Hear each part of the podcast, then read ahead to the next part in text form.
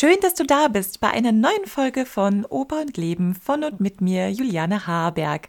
Und gemeinsam mit unserer Kulturbürgermeisterin der Stadt Leipzig, Dr. Skadi Jennecke, eröffne ich das Leipziger Dialogforum Zukunftsmusik, das wir im neuen Rathaus Ende Januar, also Anfang des Jahres, gedreht haben. Die Interviewserie Leipziger Dialogforum Zukunftsmusik ist zusammen mit der Kampagne des Landes Sachsens So geht Sächsisch und MyFilm entstanden und ihr könnt den Videopodcast auf allen Kanälen von So geht Sächsisch, aber auch auf den Kanälen von Oper und Leben abrufen. Jetzt wünsche ich euch erstmal wunderbares Hörvergnügen und unsere Kulturbürgermeisterin Frau Jennecke macht klar, Kultur ist systemrelevant.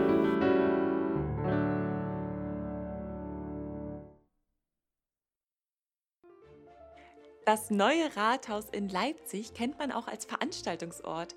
Heute ist es hier sehr still. Im Kalender sehe ich, dass eine Lesung für Oktober geplant ist.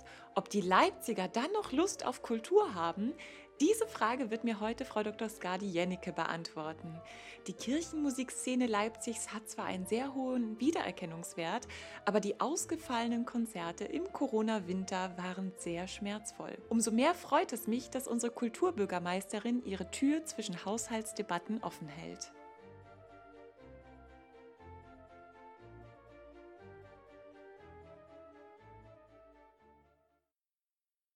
Freue mich, Frau Dr. Jennecke, heute mit Ihnen unsere Interviewserie Leipziger Dialogforum Zukunftsmusik hier im neuen Rathaus in Leipzig äh, eröffnen zu dürfen. Und unser Thema ist ja heute äh, Stille Nächte, Kultur im Winterschlaf. Und wir wollen so ein bisschen den Schwerpunkt legen auf Kirchenmusik. Und da erlaube ich noch ein bisschen ähm, das Rad zurückzudrehen, weil natürlich Kirchenmusik in der Advents- und Weihnachtszeit eine viel stärkere Bedeutung für die Menschen hat.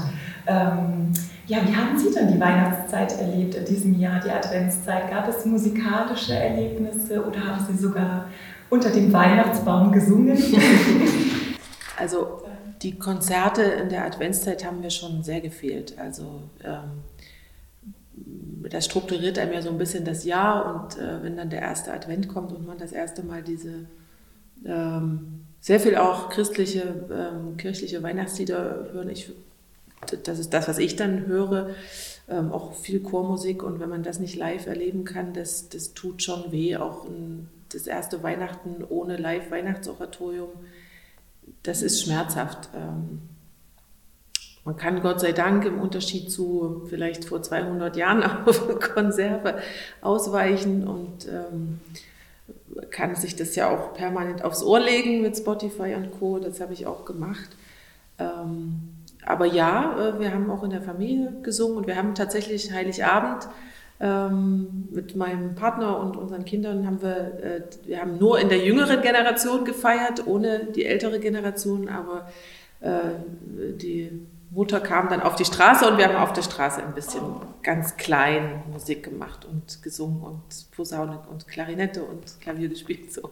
Irgendwie, es war ganz niedlich mit allen zusammen und äh, damit so ein bisschen so die, die Übergabe des Kartoffelsalats wurde sozusagen beschenkt mit einem kleinen Ständchen. Würden Sie denn das sagen, dass das mehr war in diesem Jahr oder äh, war das eigentlich ähnlich wie in den, in den letzten Jahren?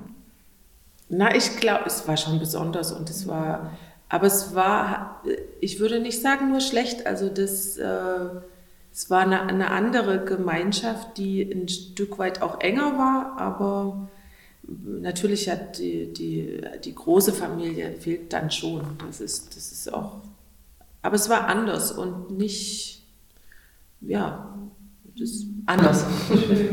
ähm, ist es denn so, dass eigentlich Musik für Sie immer einen Anlass braucht? Also hören Sie Musik je nach Stimmung oder ähm, braucht es zum Beispiel das Weihnachtsfest, damit Sie sich mit Musik auseinandersetzen?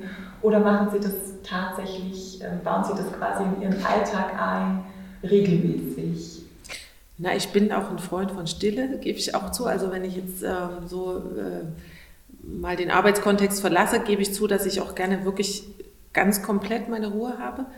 Äh, und ich brauche auch nicht Musik als, äh, als so ein Untergrundrauschen, sondern tatsächlich würde, konzentriere ich mich dann eher auf ein Konzertformat oder, also ich mag es schon sehr, mich auch dann so einzulassen, also auf ein Musikstück. Und, und ich finde, die Musik strukturiert schon, oder die Anlässe und die damit verbundene Musik strukturiert schon sehr mein Jahr. Also mhm. Ostern, Weihnachten, äh, auch der Sommer hat ja auch seine eigenen, seinen eigenen Klang. Und ähm, insofern vermisse ich gerade ähm, die, die Konzerte und die Musik am meisten, das würde ich sagen. Also wenn man dann so schaut, dass eigentlich Musik im digitalen Raum etwas ziemlich Unbefangenes ist, wie stehen Sie dann eigentlich zu der Entwicklung jetzt, dass vieles im digitalen Raum stattfindet? Also ich denke, es hat zwei Seiten. Das eine ist diese Unbefangenheit, vielleicht auch ein bisschen Abbau von Barrieren, wenn es das ist, also wenn das, äh, wenn das passiert, dass Menschen auch plötzlich Konzerte besuchen, die nie einen Konzertsaal oder eine Kirche betreten würden, ähm, dann, dann ist es toll. Dann finde ich, das, dann hat es einen Effekt. Und ich glaube auch, dass es künstlerisch ähm, durchaus jetzt durch die Pandemie einen Digitalisierungs- oder einen Entwicklungs- und Innovationsschub in diesem Bereich gegeben hat, der vielleicht auch, also da geht man so durch so ein Tal der, der breiten Angebote, um vielleicht dort wieder rauszukommen, wo man wo man auch künstlerisch an dem Punkt ist, was macht denn jetzt eigentlich das digitale Format zu etwas ganz Eigenem, künstlerisch auch zu was Eigenem. Ähm, also man kann das auch im Theaterbereich gut sehen, da wo wirklich auch interaktive Angebote gemacht werden, wo man nicht einfach nur eine Vorstellung abfilmt, sondern tatsächlich auch in Interaktion mit dem Publikum vor dem Rechner. Theater der Jungen Welt hat das sehr intensiv betrieben da finde ich, ja, kriegt das eine neue Sinnfälligkeit und da, macht, da ist es auch ein künstlerischer Mehrwert. Und das finde ich toll, das ist ein Gewinn. Als Ersatz für, für Live geht es für mich gar nicht und das, glaube ich, haben auch alle gespürt. Es ist ein Stück weit auch Ersatz für die Künstler selbst. Ähm, überhaupt stattzufinden, auch das, was man kann ja auch, man bereitet Aufführungen vor und ist dann an einem bestimmten Zeitpunkt auch auf dem Punkt, wo das raus muss. Ja, man kann das ja nicht, man kann es ein Stück weit bewahren und aufheben für vielleicht eine Aufführung in vielleicht einem halben Jahr. Aber das geht nicht unendlich und geht vielleicht auch nicht für jeden gleich. Insofern ist es auch, es muss dann auch raus und abgeschlossen werden und, und, und äh, ausagiert werden. So. Dafür ist es völlig okay. Ob es fürs Publikum, glaube ich, ist es nicht das Gleiche. Definitiv nicht. Und ich, ich finde schon nicht nur die Rahmensituation, dass man zu einem Konzert hingeht, dass man auch da nichts anderes macht. Ich meine, die Wahrheit ist ja schon, dass wenn man sich was im, Computer anhört, macht man 27 Sachen noch nebenbei. Ähm, das geht in der Konzertsituation Gott sei Dank nicht. Also diese Kontemplation und Konzentration finde ich schon bedeutsam und auch die soziale Situation in einem, in einem Konzert mit anderen, das gemeinsam erleben, äh, auch ein Gespräch zu haben, hinterher, vorher, in der Pause, zum Konzert oder auch nicht. Ähm, oder zu, ja, kann auch eine Bühnensituation ähm, im, im, Theater oder Oper sein, äh, aber das gehört, äh, das ist schon ein Gesamterlebnis und äh, das hat man dann digital nicht und das wussten wir vorher sicher auch, haben es jetzt ja. nochmal neu gelernt und anders durch das Vermissen auch, denke ich, können wertschätzen. ich finde das total schön, dass Sie das sagen, dass das digitale Format eben wenn das äh, künstlerischen Mehrwert hat, eben wirklich ähm, auch was Schönes sein kann. Und wo, das ist ja eigentlich ein Bereich, wo wir vielleicht noch viel innovativer dann, zum Beispiel wie das Theater der jungen Welt eben vorgehen. Ich denke schon, ja. Genau. Aber es wird es nicht ersetzen. Es ist eine neue Form, die, die dazukommt, aber nicht, wir dürfen es nicht als Ersatz betrachten. Nee, Würde man beiden Seiten Unrecht tun, sowohl dem Live-Erlebnis wie auch der digitalen Kunstform. Mhm. Ähm, ich habe neulich, das heißt neulich, im Oktober ein Interview, ähm, ein DLF-Interview, ein Deutschlandfunk-Interview mit Ihnen gehört, wo Sie ganz viel über die Identitätskraft der Musikstadt Leipzig gesprochen haben und mir dazu Gedanken gemacht, inwiefern ähm, dann diese Identitätskraft, wenn jetzt eben die Live-Momente ähm, hier nicht mehr stattfinden dürfen und unsere Thomaner nicht in die ganze Welt hinausreisen können, das Gewandhaus auch nicht, weil neues Management etc., ähm, was es dann vielleicht mit uns machen könnte äh, nach der, nach, ich hoffe, dass wir die Krise irgendwann bewältigen nach der Krise. Ähm, wagen Sie da vielleicht einen, einen Ausblick auf die Zukunft? im Hinblick auf diese Identitätskraft oder sagen Sie, die ist so stark, die wird jede Krise meistern? Na, der Idealfall wäre ja, und das ist auch meine Hoffnung, dass diese Identitätskraft uns aus der Krise auch heraustragen kann. Also, dass es sozusagen noch in der, jetzt in, im, im Vermissen und im Verlust uns schmerzhaft klar wird, wie eng verbunden die Identität unserer Stadt mit Kunst, Kultur und insbesondere mit Musik ist. Und wenn dann wieder Begegnungen stattfinden kann und Konzerte stattfinden können, dass wir tatsächlich noch viel bereitwilliger das aufnehmen und diese Kraft auch annehmen können und äh, in, in gesellschaftlicher Energie sozusagen umsetzen können. Das wäre schon meine Hoffnung, dass wir dann wäre ja auch der Beweis erbracht, dass, die, dass diese Identitätskraft nicht nur ein Phantasma ist, sondern tatsächlich auch, auch wirklich von den Menschen gelebt wird. Davon bin ich fest überzeugt, aber überprüfen können wir es erst, wenn es wieder losgeht. Aber ich glaube da, glaub daran. Es ist, das wird, also das werden sehr besondere Momente. Wir haben das ja punktuell schon gesehen in den wenigen Konzerten, die es gegeben hat oder auch Opernaufführungen, wie auch Schauspiel, wie, also da kam ja dann nur, da kam insbesondere Publikum, das nun gar nicht ohne dieses Format leben konnte und wie dankbar und wie empfindsam ja, äh, die, das Publikum war. Das, mhm. das sind sehr berührende Momente für beide Seiten gewesen und von denen wird es noch einige geben und die sind dann ähm, also das sind dann halt sehr besondere. Auf die Debatte, dass man eher sich als ähm, ja, Person der zweiten Klasse gesehen hat, als Musikerin und Musiker, weil, ähm, weil man einfach das Gefühl hatte, man ist nicht systemrelevant. Können Sie dem so zustimmen?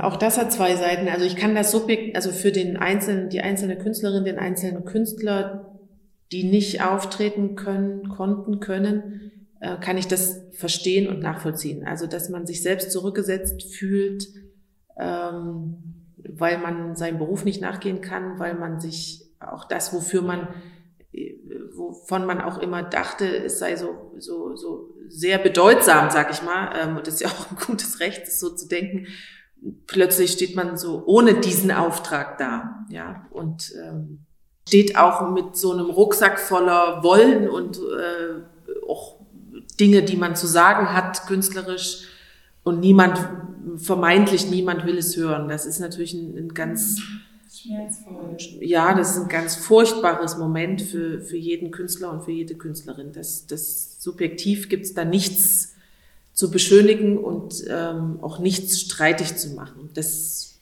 kann ich absolut, verstehe ich zutiefst. Aber jetzt mal von außen oder von oben drauf geguckt, gesellschaftlich, glaube ich, hat es dieses Moment, dass jemand dem Künstler sagen kann, du bist oder sagen wollte, du bist nicht systemrelevant, nicht gegeben. Das glaube ich nicht. Das, ähm, das war immer, ich habe das, ich habe die ganzen Entscheidungen bis heute immer so verstanden, dass sie zum Wohle der Gesamtgesellschaft getroffen wurden und auch und da finde ich, hat der Föderalismus auch Gutes getan, immer im Ringen der verschiedenen Ebenen und der verschiedenen Interessengruppen. Ich, ich habe es wirklich, jede dieser Entscheidungen, ähm, da hat sich keiner, äh, sei es Bundesebene, Landesebene und auch wir als, als Kommune leicht gemacht oder leicht fertig gesagt, äh, hier machen wir zu und da lassen wir offen, sondern das war immer ein, ein wirklich hartes Ringen und Abwägen.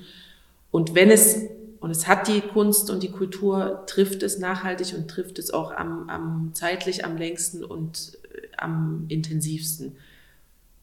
Das kann man ja auch umgekehrt als ein Beweis der Systemrelevanz begreifen. Und so würde ich es auch eher sehen. Äh, ich glaube, dass noch nie die Kultur so intensiv in der Kultur, in der, in der gesellschaftlichen oder politischen Debatte berücksichtigt wurde wie jetzt. Das mag beim, beim einen beim Sub nicht so ankommen und, und dass die Förderprogramme alle hinken und, und, und, und, und besser gemacht hätten werden können, hier und da auch alles unbestritten, aber äh, es ist eher der Beweis dafür, dass gesellschaftliches Leben eben maßgeblich in der Kultur stattfindet, ähm, dass wir es eben hier so stark und so schmerzhaft und, und, und umfassend einschränken müssen. Ja, sehe ich ganz genauso. Also ich habe auch das Gefühl gehabt, dass man wirklich auch auf politischer Ebene, sowieso hier in Leipzig, muss man wirklich sagen, dass die Politik sehr viel tut für die freie Szene. Muss man wirklich ähm, deutlich sagen. Ähm, eigentlich hatte ich auch immer das Gefühl, dass, dass man kämpft für einen und dass man schon versucht, ähm, Themen da draußen zu platzieren, die eigentlich ähm, ja in den letzten Jahren nicht so im Fokus standen. Dafür möchte ich mich auch ganz herzlich bei Ihnen bedanken. ähm, aber wie können wir das denn schaffen, dass Kunst und Kultur, insbesondere auch aber klassische Musik, wieder so richtig so ein Fundament der Gesellschaft sein könnte? Haben Sie eine, ähm, einen Wunsch an uns Musikerinnen und Musiker für die nächste Zeit, ähm, was, wir da, also was wir mehr machen können oder wie mhm. wir sozusagen stärker ähm, uns draußen noch sozusagen platzieren können, mhm. damit dieses Fundament auch wirklich nachhaltig bleibt. Also ich würde ja jetzt mal in der politischen Auseinandersetzung schon als ein gibt es schon Befunde, die in der Krise sehr deutlich hervorgetreten sind, die vorher auch schon da waren, aber jetzt nochmal besser erkennbar waren. Ähm, die soziale Absicherung von Künstlerinnen und Künstlern ist miserabel. Ähm, und äh, sehr viele sind selbstständig unterwegs. Ähm, das macht sie sehr angreifbar für genau solche Situationen. Dafür muss in Zukunft Vorsorge getroffen werden. Das, das geht bis dahin, dass Verträge anders gestaltet werden müssen, dass auch äh, die Honorare solche Krisensituationen eigentlich mit abfedern müssen. Also dafür sind sie ja eigentlich auch da, dass genau das Risiko, was ein selbstständiger Künstler hat, in der Honorarhöhe sich mit abbildet. Das war, da waren wir in einer also das, das war nicht der Fall. Konnte man sich vielleicht auch jetzt nicht vorstellen, aber spätestens jetzt hat es jeder schmerzhaft erfahren.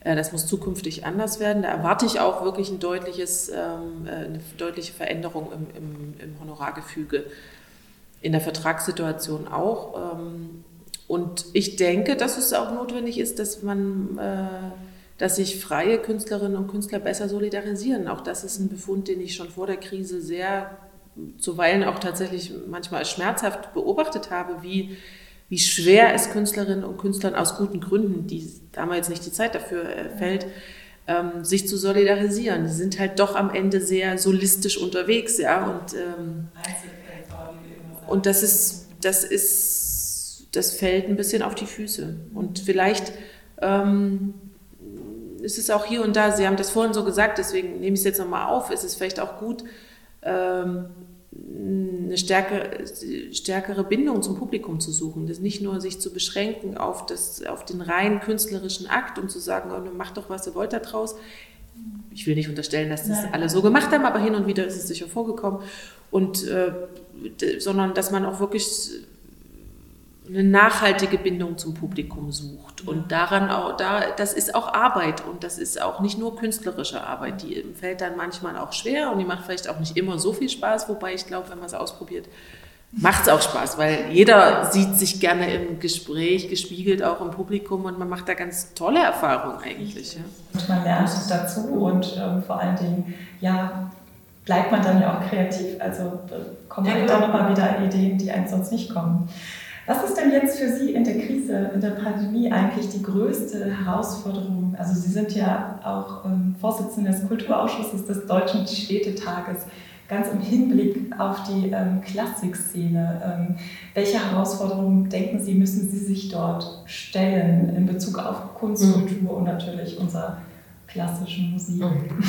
Also da gibt es immer, sagen wir mal, die Makroperspektive ist, dass äh, die größte und wichtigste äh, Herausforderung ist in den Haushaltsdiskussionen, in allen öffentlichen Haushalten in den nächsten Jahren, ähm, dafür Sorge zu tragen, dass wir äh, keinen Substanzverlust in der, in der, da, in der, sagen wir mal, in der kulturellen Infrastruktur haben. Die wird es geben, das wird nicht ausbleiben, aber das wird eine Auseinandersetzung und die müssen wir mit aller Härte führen. Also da äh, mache ich mir nichts vor und bin sozusagen vorbereitet. Ähm, weil da wird es ans Eingemachte gehen. Da haben Sie schon Ihre schussfeste Waffe, Weste dabei sozusagen. Ja. Wobei ich mal auch kleine Fußnote, wir, haben, wir handeln ja hier, wir sind ja gerade in der Haushaltsdiskussion in der Stadt Leipzig und ich sage voller Hochachtung, dass ich es wirklich eine, eine absolut tolle Entscheidung finde hier, dass wir in der Stadt Leipzig keinen sozusagen schon vorauseilenden Gehorsam auf die Haushaltssituation pandemiebedingt machen, sondern den Haushalt fortgeschrieben haben, so wie in 20, 2020 war. Das machen ja nicht alle, alle Kommunen so. Wir erleben das deutschlandweit schon, dass es heftige Einschnitte in die Kultur gibt. Dort wird ja dann als erstes eingeschnitten. Das machen wir hier nicht so und wir handeln da ein Stück weit antizyklisch. Ich glaube, dass das richtig ist und ich hoffe, dass sich das dann auch in der, in, dass sich das sozusagen auch auszahlt, ähm, äh, dass man so gut über die Krise kommt. Natürlich mit einem gewissen Invest und mit einem gewissen sozusagen ähm, Vertrauen darauf, dass die Situation irgendwann auch wieder besser wird. Aber ich finde das total richtig und bin da auch wirklich dankbar, dass wir das hier in der Stadt so, so lösen nach den Herausforderungen dann jetzt sozusagen mal kleinteiliger betrachtet und auf die Klassikszene, glaube ich, ähm, gucke ich mit großer Sorge auf den Festivalbetrieb, der ja auch ein großes, also nicht nur in der Klassik, aber auch in der Klassik einen großen Teil ausmacht, auch einen großen Teil der, der Attraktivität dieser Branche. Das, äh, da, wird ja nicht aufgefallen. Ja, das, das, da habe ich noch keine Lösung, aber da sehe ich sozusagen nun haben wir hier in der Stadt auch ganz stark auf die Festivalszene gesetzt, auch gerade neu aufgestellt mit, äh, mit den Gewandhausfesttagen. Jetzt, wir wollen starten im Mai mit Maler ähm, 21, dann 22 mit Wagner 22 und dem Bachfest. Das sind drei große Formate, mit denen wir uns wirklich international platzieren wollten, die, ähm, wo die Perspektive, sagen wir mal, jetzt erstmal ein bisschen. Ja, ja, klar. Also ein bisschen unsicher ist, will es mal vorsichtig formulieren. Dann haben wir natürlich so ein Haus wie das Gewandhaus äh, mit der großen Anzahl an Abonnenten, dass auch diese, äh, sagen wir mal, Systeme geraten, äh, werden in Frage gestellt durch so eine Krise, weil dauerhaft wird sich das kein Abonnent gefallen lassen, dass er einen so unsicheren Kulturbetrieb ähm, sozusagen mit, mit Vorkasse finanziert. Ähm, das ist wirklich ein Problem. Und dann generell ist ja auch die, sind gerade die, die Klassikbranche, Oper und auch der Konzertbetrieb ja in einem sehr langen Vorlauf von drei bis fünf, gar manchmal zehn Jahre. Und das schlägt wirklich äh, tiefe Kerben, die man lange spüren wird. Also es nützt jetzt nichts, wir müssen da durch und müssen uns an diese Kurzatmigkeit ein Stück gewöhnen. Wir versuchen die jetzt auch hier in der Stadt ein bisschen, gerade für die Bühnenbetriebe, ein bisschen, sagen wir mal, mittelfristiger in einem Zwei-Monats-Rhythmus zu lösen, anders als die Rechtsverordnung, die immer nur 14 Tage oder vier Wochen gehen.